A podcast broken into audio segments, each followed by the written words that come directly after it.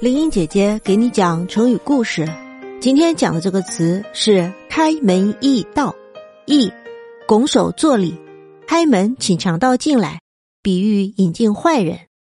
这个故事讲的是孙策临终时，长史张昭等人都来看他，他对张昭说：“请你们好好辅助我的弟弟孙权。”这时孙权才十五岁，他见哥哥去世了，万分悲痛。大臣们都劝他不要过分悲伤，可他还是天天啼哭。大臣们见劝说无效，都非常着急。张昭劝孙权说：“如果你只顾悲啼，不理国事。”孙权听到这里，停止了哭泣，请张昭说下去。